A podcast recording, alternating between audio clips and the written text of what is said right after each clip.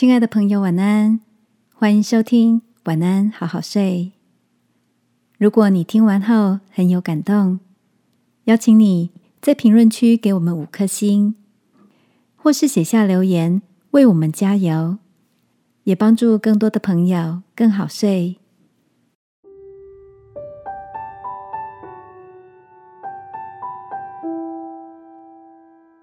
拥抱每一道凿痕，雕刻出更美的你。晚安，好好睡，让天父的爱与祝福陪你入睡。朋友，晚安。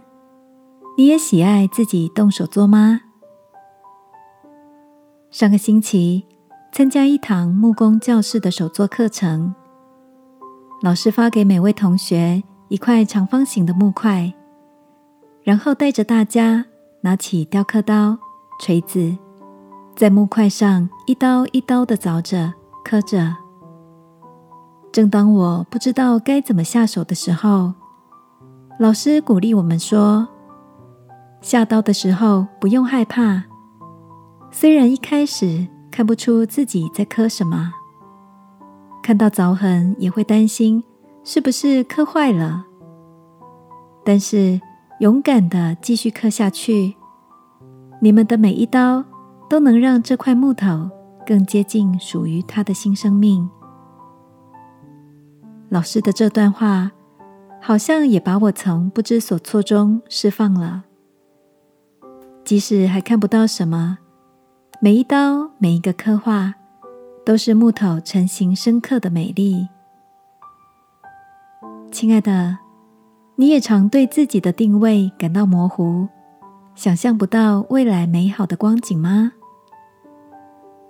圣经里的约瑟原本是一位备受父亲宠爱的儿子，却被卖到埃及当奴隶，甚至关进监牢里。但天父透过每段看似不光彩的经历，一一磨去他的稚嫩与不成熟，最后。约瑟成为一人之下、万人之上的埃及宰相，还救了全家族的性命。按着他的信心，造就惊奇的一生。记得哦，我们原是天父手中的杰作。这个夜晚，让我们来向天父祷告，带着信心，迈向杰作的路程前进。亲爱的天父，有时我不明白为什么遭遇这些事，但我相信这些经历都正在淬炼我的生命更美丽。